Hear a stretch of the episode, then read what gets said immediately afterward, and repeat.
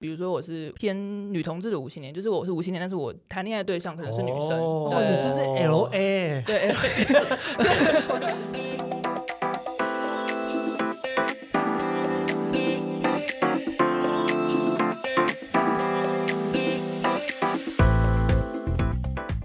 欢迎来到隔壁老王的实验室，我是老王。我说文我，是华华。哇哦，再过两天，没错，现在时间是二零二一年的十月二十六号，呃不对， 算错了，再过四天，再过四天，再没过错，四天，再过对四天就是台湾议题的非常大的一件事情，嗯，就是是什么呢？就是我们的同志大游行。没有错。大家看到这个标题点进来，应该可以感受到。可是我觉得今年好像比较没有那么没有今那么有感觉。对今不对年的节庆感比较淡一点，对啊，因为今年因为那个疫情的关系，改为线上这样。哦，对因为好像现在比较少看到这方面的宣传，或是。对，因为往年到这个时节点，身边应该蛮多朋友已经开始在揪团，对啊，就是中南部的朋友已经就是说，哎，台北要去哪里玩啊，来找你啊，对对住对哪里、啊，而且还要开 始那个装扮啊，对啊，整个要要办什么啊什么的。对对对对今啊讲好今年今年真的好像真的比较淡一点哦。对啊，蛮可惜的。每年就是其实同志大游行都会搭到那个万圣节嘛，那万圣节就是一个群魔乱舞的一个时 节。群魔乱舞。哦，那个希那望让个我本的集世我界们会聊那个同志相关的议题，如果有任何我们可能讲错误的资讯啊，或是不当用语啊，不用怀疑，你都是对的，都是我们错。 对，我 们直接下跪，对，直接下跪。我跟欧文两个这个直男直接下跪，哎对对对对，但是这个华华绝对不用，对对，华华可以畅所欲言的对聊肆这无个忌议题惮就对只有他可以有资肆无格可以忌惮聊。这样其实这子集比较偏向是我跟欧文来请教华华啦，没有啦， 对没有啦。现在要在那个节目上公开出 柜，哎、所以压力很大，哎压这力样很子大好你会成为台湾女同志的代表了。对，哎、如果就是有听这个节目，然后呃爱慕我的男粉丝，可能要让大家失望，来不及了，真就的是。是对不起，我们可以当很好的朋友我，们但制作人在画面外面笑得很开朗我。们可以当很好的 制朋作人想说到友。这种事情，他说：“你是不是哎、有没有礼貌？他他只是把那些副评全部隐藏起来，不敢给你看而已。你哎、说不定真这有男生觉得，就听到声音，光听声音就觉得很吸哇，以引恋人，爱恋在爱以里恋面爱哇的他到底长怎么对样？啊，不是啊，可是我们的那个大头贴的那个画好风，滑。哎，他是泳装，他是穿那个辣比基尼妹辣对啊，有没有辣搞妹错？对啊，哦对啊，可能要让一男粉丝失望，对，那或者请是介绍一下我你本身边的你的女朋友或是辣妹过来。对你的你朋友们。还有另外一个希望啦， 就是我们的制作人啦。对，我们我们制作人也是辣妹，这个我们之后在那个陆续揭露，那个大家五星留言，我们之后会解锁这样更多制作人的美照。嗯对这样，啊对对，没错做。抽奖好了。 OK，好了，不是，等一下先 回来，就是就通常呃，这同志大游行一直都是台湾一年一度非常非常重要的一个议题活动，嗯，没错。对，甚至是觉得在台湾的重要性，在成年人的重要性其实高过于万圣节。哦，对对对，其实同志大游行也一次满足两件事情，就是万 圣节加同志大游行。节，这什么废话？对 对，然后台北通常就是会有一个蛮盛大的的节庆感蛮强的，对对对对同大熊是彩虹旗是六个颜色，对，没错哇，你呃对吧冰崩冰崩，你冰是崩冰崩黄打金分加黄十金直分男，对对对，黄金直男没错哦 还有这种称号是风不可靡能？是这真分多好加十分。对对对，对，因嗯为我其实对会知道，就是因为啊、呃我每次呃最近几年其实台北市都会有六条路线，对不对？嗯嗯，对没但我错。那时候就在想说，哎，六条路线为什么？ 然后才后来去去发掘到说，啊，原来彩虹旗是六个颜色，对，不是七从个颜色彩虹。旗的颜色延伸出来的路线，这样 OK，对啊，那我们要问我们的华华同志有一个英文的名称，到底是什么 意思？其实我对我我老实讲，我很努力的想要了解，但是我发现每一年好像 都会越变默默越地破长默默的长了一点尾巴出来，这样对子。对对，，一直都有在出现新的字母。 LGBTQ。I，我 觉得我好像在背圆周率啊，三点一四， 我没背不对，LGBTQI 吧，好像比较常听到。对 QIA，哦对，现在目 QIA 前呃比较有受到认证的，应该就是这七个 LGBTQIA，然后呃，因为它字母有点多，所以我们可以简称它叫做 LGBT Plus，就是 Plus，就原本应该是 LGBT，对对一然开始后最初的再来时候就是把一些也是比较弱弱呃性少数、性少的族群对把它对摆对进来，这样差子点那个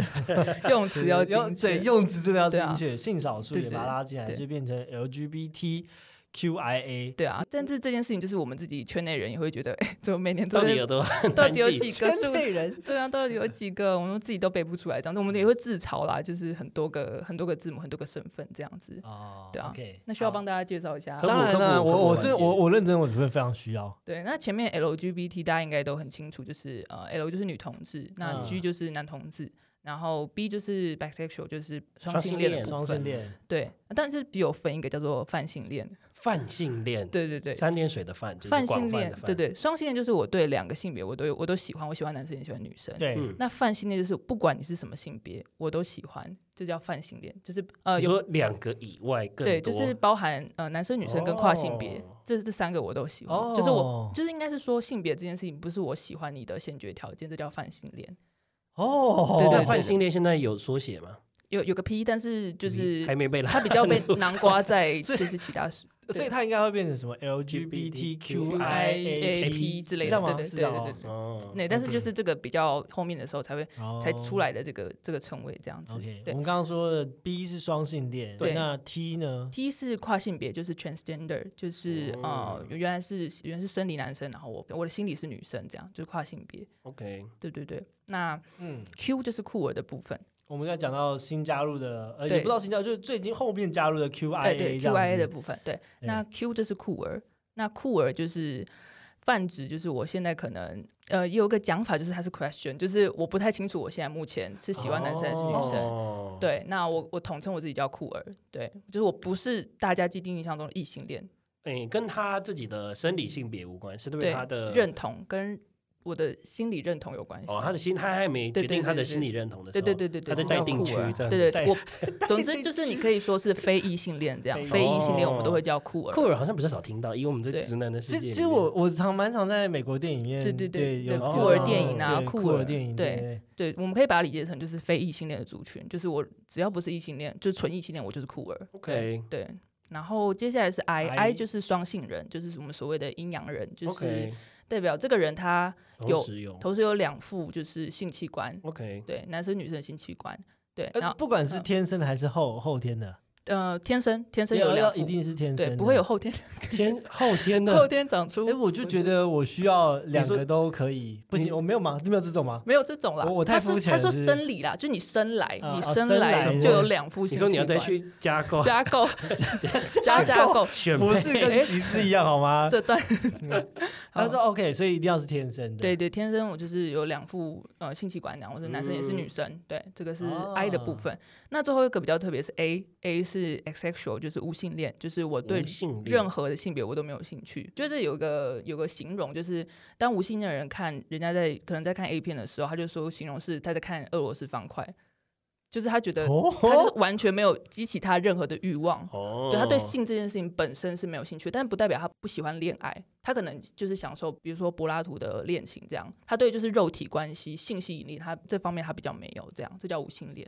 OK 哇，哎、老实讲，我觉得无性恋比较难以就是想象象。对对对对对，就是你可能就喜欢灵魂，比较偏灵魂上面 喜去。欢听对他就是对性嗯没有什么吸引力，这样对。但就是是这样这些定义，他会不会有一些人他是重复的？就是哦，他可能对自己的性别认同是一个，然后对于他喜欢的人，他是一个排列组合的方式吗。对，有可能我是，比如说我是偏女同志的无性恋，就是我是无性恋，但是我谈恋爱对象可能是女生，哦哇，对你就是 L A，对，是可以这样回答。对，那你就是 L A，对，而且我是男同志无性就是 G A 的，是 G A 咯。其实没有人这样讲，没有这样讲真的 假的，是我们刚刚发现的，是不对是？对对，你可以有个新的那个概念，对啊。啊对哦，但是 OK 就是也要讲心理性别跟生理性别其实是分开的，然后你的性别认同跟你的性向也都是分开的。哎长哦长知识，长知对识。对是对，是这个是讲讲下去可能就是长篇大论，就大家这可可以能要画一理解个下表。格，这样子跟微积这不分是一这样。可能跟我们的我们的这个 podcast 主题完全没有关系。对，反正就是大致上就是你喜欢的人跟你自己觉得你是哪个性别是分开的，就是是两个不一样的东西。这是两件事情要对分开对讨这论的对对对，就是 OK 大致上就是这样讲。老王自己去过同志游行吗？有哎、其实我去过好几年呢、真的啊、我从呃呃，应该就是二零一六年，我第一次参加那个同志大游行，嗯嗯嗯。然后也参加了二零一九年跟去年的，对。然后我自己那个时候哦，二零一六年参加的时候好像还没有六道颜色，好像就只有一嗯大道而已。对，那时候对场面没有到那么盛大，但就这几年之后，慢慢的，哦就我对去年的时候真的是吓到我，我想说哇，竟然开六条很长的道路，对啊，那我从那个台北市政府出发，到对不对？这个凯达格兰大道嘛，对嗯不对？嗯嗯对，那哎，欧文，你是参加，你有参加吗？有，我去年二零二零年是第一次参加欸，也是对一样哇，被那个盛大的场面吓到，现场堪比跨年晚会。因为去年华华也有去嘛嗯，对我有去，我们本来想说，呃，因为现场大家都去了，约一个见面拍个照什么，哇，进去人山人海，我手机连讯 号都收不到收，对这真视对的。是没有收你讯还记得欸。你参加什么颜色吗？我记得我是走啊什么颜色有点忘记了，是在那个呃主干道上面，你是跟谁？就是那你有哦我什记么什么得最知名重的要人物这最样，重要的就是大家人人称羡，我就跟嗯一农一起，哦天哪，嗯，就是就走到我旁边，走一走发现说，哎、这个很眼熟。然后没有，我发现很多人一直偷拍他，我想说，我一开始以为在偷拍我，谁要拍你？谁要拍 你？我想说为哎，什不么？是，哎，我我好奇，就因是为这这个个对，哦欧文，你你算是就是同志天才吗？不是，我完觉得全算哎，是吗？就是有同志有一群会喜欢这种肉肉的，我懂，就就是叫是什么熊，是对，不喜是？熊喜熊，对就是喜熊喜我欢之熊前我之前应该两年前我在瘦一 点点的时候，我有也曾去经过，就是跟跟朋友一起去过。哎，我还蛮受欢迎的，我对自己讲 的，受欢迎的状况是什么？会有人来跟你合照吗？就是会来跟我喝喝个认识酒对，对哦对认识一下这我有样。我有听过朋友，就是回家，呃，去也是去参加，然后是直男，然后回家走一趟，然后突然 IG 多了三四个 follower，人对对对啊就是哎莫名其妙，怎么那么多人加我？他们怎么发现我的？而且都没有，打卡哦，都没有就是对破对，现你实们就动没有 po 态人，然哦。后就会有人找到。对对对，我有很多朋友都演是这算样法。的力量，对对对演对算对，法力太厉量害了。嗯嗯，那我我去年印象最深刻应该是那个那个七仙女，哦嗯，七仙女用那个电动的这个莲花座在莲下花面座在那对边对跑来跑去，哦，我觉得超超有非趣常精超彩，酷超超好酷笑的，我觉得真的很像是大型的嘉年华会这样，对对然后对看大家嘉劲年歌法会， 嘉年华会，哦，嘉年华，对，看他劲歌热舞，大跳特跳，哎，我的嗯天哪，对啊，嗯嗯，我自己是我从高中开始就有在参加同志大游行，对，然后我是那你很前面的届数哎，对我非常前面啊，因哇为就是自己大就前是辈，刚好自己跟性别认同，就是我自己就是女同志，嗯所以、呃比较早察觉到自己的的性向之后，就就开始会慢慢去参与这些活动，对啊。然后因为我的高中就是读就是女生比较多的班级，然后大家就会一听到同志游戏就疯掉，说哦我们我们要去参加这样，大家一起包车北上， 对对对对这对。很有趣诶、你知道在南校这件事情是算是禁忌吗？在我那个年代真的都是真的哦禁忌不是我我们们是南校男吗。女男女合校就的，是如果在南校，我这个年纪的建中都是就是禁忌，只要你是男同志的话，其实你都不太敢在大家面 前讲，对，甚至是你只要有一些比较我们说比较娘的动作或是怎么样的话，其实都会被呃特别孤立出来。是一九七零年代还 是？哎呀，我一九一九，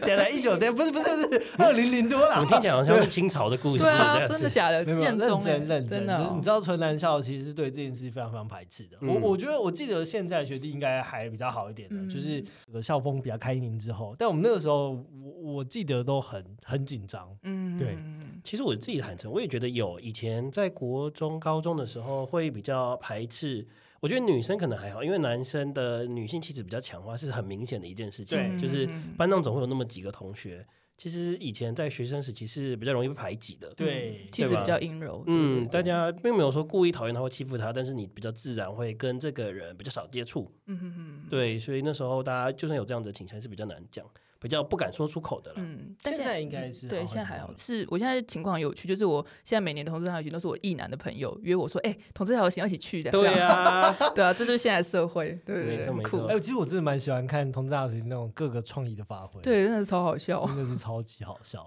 我们今天为什么会挑这个主题呢？其实大家也知道说，哎，同志平权这件事情在台湾的发展其实很不容易，嗯，然后经历嗯过很长的努力跟奋斗。那其实如果你深入去看，群众集资在这里面其实也扮演了很重要的一个角色。嗯就可能之前在台面下大家没有发现，当最近这个平权议题越来越被多人看到以后，其实我们可以用集资力量来做更多的事情。所以我们想说，趁今天的节目，然后想跟大家聊聊说，哎，这一路以来可能有哪几个比较经典的案子。然后做过哪些事情那最后也会跟大家分享说，如果之后想要做这样子议题类型的集资的话，有没有一些可以学习跟借鉴的地方。嗯，嗯好，那我们今天就请我们那个科普小老师黄科普华苏小老嘛师啦对还有我们这个同运全国历史这 样子，黄化石没有没有没有没有不敢讲，从不敢高讲。中就开始涉猎到至今这样子。对，没有，就是自己高中都有在参加，所以大概理解一下，呃，大概的大事迹这样。那其实从二零一六年之前，呃，同志大游行一直都是在同志圈一个很活跃的运动，但是它其实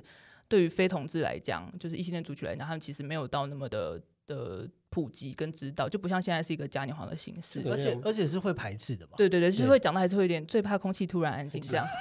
可能以前会偷偷去，对不对偷偷去不会那么对对对对那么常在 Facebook 跟 IG 打卡。心理支持，但是对啊对对啊，现在就是我妈还会换彩虹大头贴那种程度，对，那个滤镜大家都会好讨棒一个。哦对啊，那以前就是二零一六年之前，大概都是这样的状况，大家就是等于是同志的聚会。但是到二零一六年，就是有一个事情，就是在年底的时候，有一位那个毕安生老师，他是一位发籍的教授，他因为他没办法跟他的伴侣在台湾结婚，然后他就是因为这件事情，所以他自杀了。这样，然后这件事情其实引起台湾社会非常大的关注。对关注，对，然后异性恋族群跟非同志族群，他们开始关注这个领域，就是从这件事情开始这样子。就开始了这个婚姻平权的民法修正的法案，，对，然后一开始在拟草案啊什么，就是从这个时候开始，大家开始慢慢在关注这件事情。真的开始就是蓬勃的讨论对对对跟正视这个呃同志婚姻在台湾应该要扮演的地位。对，没这样错子，对，所以到二零一六年年底的时候嗯，就有第一个全民挺同婚的运动，对，就是这件事情发生之后，那开始就是同性团体慢慢在开始要拟草案，然后送到立法院这样子，所以他们开始有一些集资的活动，就让大家慢慢关注这件事情。那我觉得这个集资案它也算是一个把婚姻平权这件事情能推到真的立法，然后真的让同志们可以结婚这件事情的一个起点这样子。对，那对这其实他们二零一六年那次的集资，他们那个金额其实也蛮蛮可观的。就是有到一千万的的集资的金额，那赞助人数也是高达七千多人哇，这在样哎资子，料上面是七千三百位赞助人数，对，是非常对惊人在的。二零一六年有这样成绩，其实是蛮现在想来夸觉得张的不可蛮不可思议的。现在也算是一个很高的成绩，嗯对啊但在二零一六年，可能就是群众集资也刚跑个没几年，嗯然后有这么多人愿意呃站出来，而且我觉得那个应该变成说，你除了站出来支持之外，你还愿意把钱掏出来这件嗯事嗯情，嗯嗯嗯那个那个支持程度就是完全不一样的。嗯对，所以呃，全民挺同婚呃募资呃差不多一千多万，当然如果以一个议题或法案来推动来说，一千万其实是很少的。嗯嗯，但这个代表着一种力量，就是说，呃，我我有这么多人愿意实际的站出来去支持这件事情。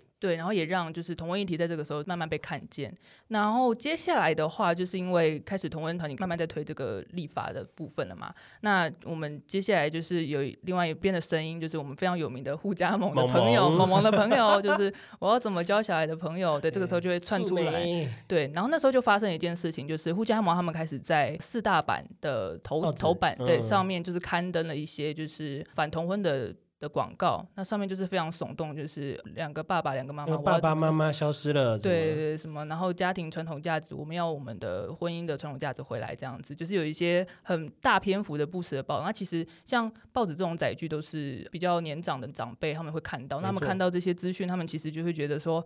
天呐，我的我们台湾的传统价值就要被毁灭了，这样就要被那些同志团体毁灭了。对，所以那时候这件事情出来的时候，其实造成那个蛮大的蛮大的反吧。弹。对，然因后为长辈的辟谣能力可能也比较差一点，比较像是哎，你我们现在可以很简单就 Google 啊，对什么的对去对找一些正确的资讯。对，那他们看到报纸就觉得、呃、怎么可以这样子？对，然后所以那个时候因为这件事情，然后让同一团体就是也是也是很震撼这样，所以他们那时候也推动了另外一个集资。那其实时间很短，就在十二月六号，就是他们把这个全民挺同婚的集资推上去的隔天，他们就在在推另外一个。集资就是他们要在四大版的头条去反对他们那些不实的报道，这样子这个集资是十二月六号到十二月八号，对所以只募资了两三天，两到三天，两到三天天的时间，对，因非为常非常急的时间呢。对，就是你要赶快的、快速的辟谣，不然就是会让这件事情散播出去之后，就是让大家没有办法，让大家会对同婚这件事情会有疑虑这样子。对，所以那时候的成绩在两天的时间哦，就募到了三百六十几万，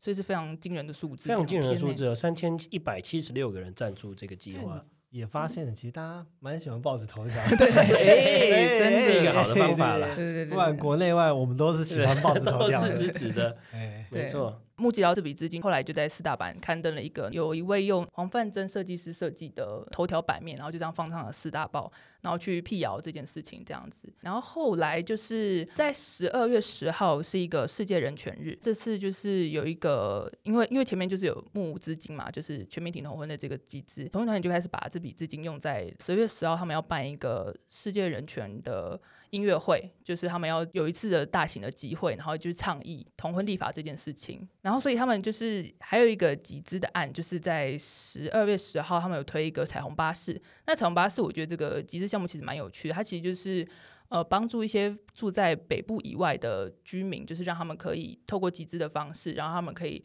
包车一起到北上、哦支持这个婚一姻个平权的动活员动，呐、对啊，动对对员一跟那个个动员之前投票的返乡的巴士，对对对有点对对，类似的很概像，念吧对对对对对对，所以他们就是用这样的方式去让大家可以把力量一次集中，然后一起在十二月十号在凯道来倡议婚姻平权这我件事觉得情。我记得那个时候还蛮多知名的歌手或是乐团，呃，对独立乐团都有、嗯都有上台去献唱这样对子。嗯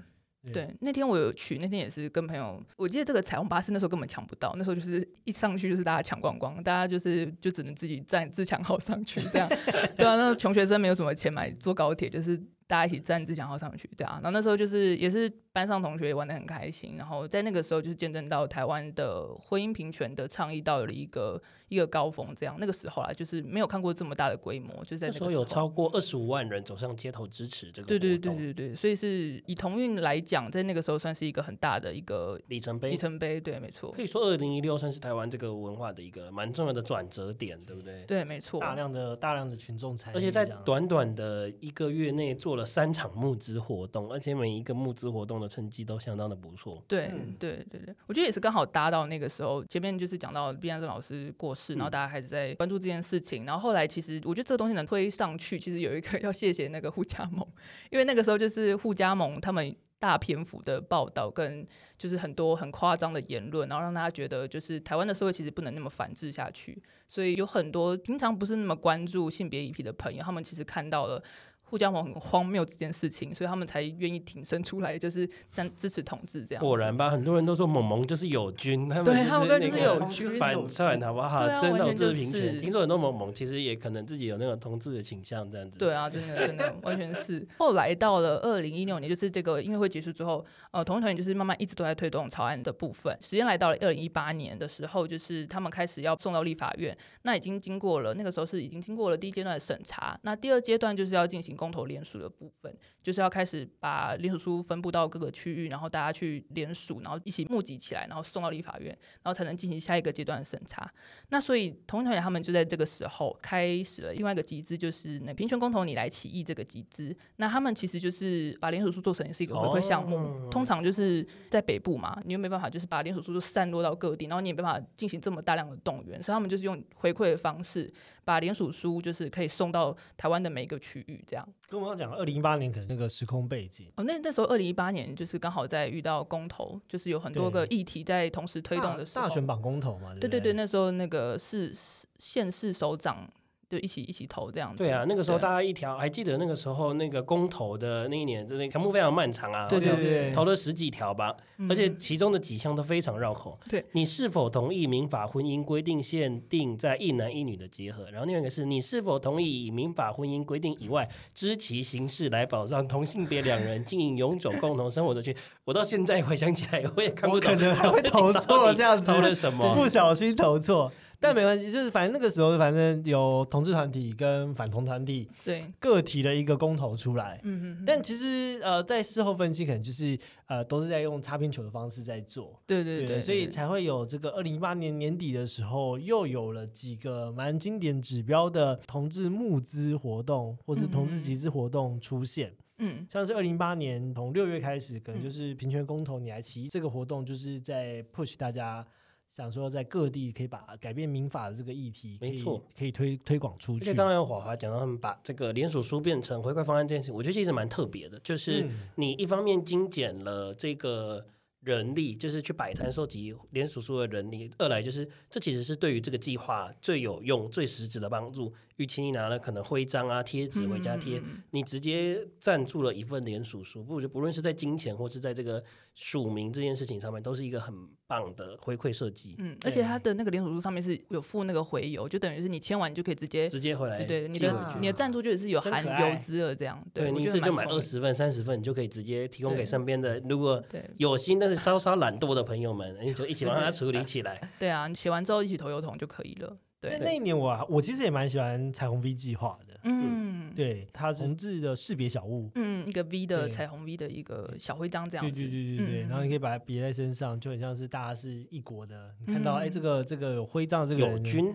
对友军这样子。哦，我想起来那个时候口号是什么？良好三坏，对不对对？良啊，好对对三坏对对对对，连好三坏，对我记得，而且那个时候公投的时候，我刚好是人在西班牙，就是我那时候刚好在读书，所以我人不在不要骗哦，你在那边有读书吗？ 有啦，我那时候有读书，那时候也很关注台湾的选举，就是那时候还就是找了我的心全心部的念室念友，对啊，全部的台湾人，然后还逼那些外国人要跟我们一起看公投的选票结果这样子。然后那时候其实很难过，因为本来同志的立场来讲，大家都觉得势在必行，因为你看前面我们集资案每个都破 百万、啊破千风万风。火火，嗯对啊，然后每个朋友那个时候一片都是彩虹头贴，大家都是那个对滤镜都套起来，对我我妈也套了这样，良就是好三坏投起来这对样啊子。，错觉得不可能，这怎么可能输？对结果一投出来真的输了。 对哎那那真的是算是台湾鸿运历史上面的一个蛮大的挫败，对，就对是对当大家都一片觉得说风向已经转向了这个年轻世代的时候，哎，这守旧世代狠狠的扇了一巴掌没这错，样。发现其实还是有没有沟通清楚的部分。对对对，真的嗯，反正就那时候就是公投，基本上算是同运团体比较大的挫败。在公投之后，就二零一九年，就是有一个非常指标，对于台湾同志来说，应该是一个非常指标的事件案。嗯，就是那个嗯，齐家威先生，就是我们同育的先驱的齐家威先生，他其实在台湾很早期的年代，他就一直在推动婚姻平权这件事情。对，那他可以就是在一九八零年代的时候就已经举着那个彩虹大旗在大街上面跑，然后对他在就是一九八六年，就希望可以跟自己的、嗯呃伴侣同性伴侣结婚，嗯但被驳回。我想也是一九八几年，其实真的非常对啊，呃怎么民风封封闭对的时我代。们刚刚还在讲国高中时期，不过这是几年前的事情，这一九八零年太我都还没久哎远出了，生吧？ 对啊吧？还没出生吧？对，对啊，然后到后来就是二零二零一三年，他有再一次向户政事务所登记结婚，嗯又被拒绝。齐先生开始呃释释宪宪案的的的这官司这对样这子，场仗，对对，对所以这件事情是二零一九年五月时期，其实就是两年前的事情，嗯，对不对？嗯，哇，那时候真的是这个所有的 Facebook，然后新闻啊，大家都在关心那件事情。现在还是回想起来，那个当下大家很激动啊，然后终于成功踏出那一步的感觉。对啊，然后不仅是台湾一直在大家都在分享这件事情，连国外的媒体也因为这件事情看到对台湾，对，我觉得亚是洲第一个嘛，那时候好友、同志朋友 Facebook 说小心了，之后那个要换我结婚要炸你们，是不是两年过去哦？我看他们还是没交到男女朋 友。真大的，我家就像我一好、样。啊，那时候不是也放话说准备要结婚？对啊，结结婚果大家参加婚礼，嗯，怎奇怪？大家好像误会了，好像以为这个是保障条款，对啊，没 有，然后通过了就一定有婚，一定有女朋友嗯没有？有？好难过，这样对。啊加油好吗？好，我加讲油。过去了，大家那个当初有放话，那个每年动态回顾，五月十七都会跳出来哦。如果有看到自己的动态的那个朋友，请再加油，我们还等着收你们的喜帖。这样，嗯，我也在加油，谢谢。好，好所以我们就大概讲完了整个呃台湾同运历史群众集资扮演的角色。嗯，其实我觉得呃最后面想要跟大家分享的比较偏向是怎么样用群众的力量去推动。你在社会的议题，或者是有关于这些人权议题上面，就像呃，我们可以纵观整个同志圈的历史来说，其实你就是善用你的名气，群众集资不是只有募资钱而已，它还可以让更多人去同时间关注。因为其实有一个一千万的案子，或是有一个五千人赞助的案子，都会让大家把目光放过去。嗯然后只要你有了目光，你就有更多的话语权，或者说你有更多诠释的空间，让大家知道你在做什么。所以，如果你今天是一个比较公益型的案子，呃，猫猫狗狗啊，或者是你对于某个议题都是有相当深度的研究或者是琢磨的话，其实群众其实是一个很好的管道，让大家更听到你的声音。没错。那我觉得在做这样子一个议题类型的案子的时候，其实我觉得营造这种大家对这个议题的认同感，还有跟举办募资的人跟赞助者之间的对话，其实特别的重要，因为它不像是我们在平台上面赞助可能一个三 C 产品啊，或是一本日历之类的，你比较像是一个交易会拿到实体的东西。可是因为这个议题，它是一种。大家其实算是奉献或是捐献到内你的一种过程，所以身为募资的发起人，你怎么跟大家对话非常重要。就是就像是在募资结束以后，你的金流会怎么使用啊？然后定期的要跟大家更新我们现在专案执行的进度啊，等等之类，这个都是不能缺少的环节，不然很容易就会被延上， 对不对对？对，我觉得这件事情其实对社运团体来讲也算是一个蛮好的练习，就是你怎么跟大众来沟通你的议题这件事情，对啊。然后还有里面的你的成本的控制啊，还有你的回馈品的发想，我觉得这都是一个对于呃 NGO 团体来讲是一个很好的方式去跟大家对话，对。可是我我比较好奇的，像是这种公益型的，在华华的眼中，你觉得怎么样的设计语汇是是比较适合的？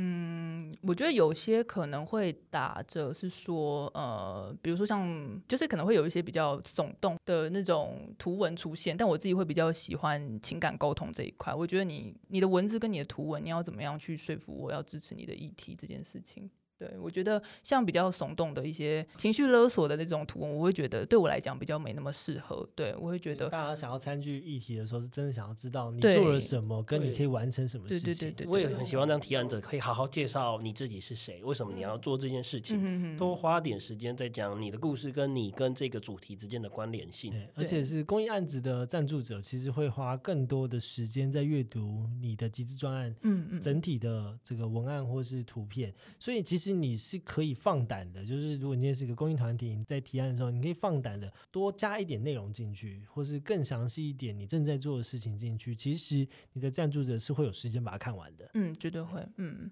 然后赞助也会想要知道，我今天赞助的这一笔金额，或是我的我的力量是可以散播到哪些地方，他们都会很想知道每个细节。对，今天这集就聊到这边喽。如果你想要知道更多有趣的公益集资计划，欢迎到 Apple Podcast 五星好评告诉我们。那同时你也可以在 KKBox、First Story、Spotify 听到我们的节目哦。也欢迎到 Facebook、Instagram 搜寻“隔壁老王的实验室”，跟我们留言互动哦。我是老王，我是欧文，我是华华，我们下下周周见见喽喽，拜拜拜拜